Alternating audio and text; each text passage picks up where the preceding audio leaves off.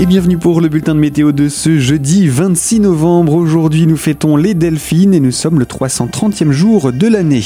Un temps encore mitigé d'ailleurs annoncé par Météo France avec des nuages qui gardent la main mise sur le ciel des Vosges. Les éclaircies sont bien rares, voire même totalement absentes. Sous les nuages, quelques faibles averses ou même des flocons épars pourront se produire de temps en temps, notamment sur le massif entre la matinée et la mi-journée. Les températures restent positives en pleine à l'aube, 0 degré pour le relief, mais 2 degrés pour la plaine. En maximale, elle devrait légèrement dépasser les 5 à 6 degrés en plaine, à peine 2 petits degrés pour le relief jéromois. Tandis que le vent, lui, arrive depuis le nord, il souffle de 30 à 40 km heure sur le secteur spinalien et jusqu'à 50 km heure du côté de Gérardmer et la Bresse. Un faible dégel a donc lieu sur les crêtes.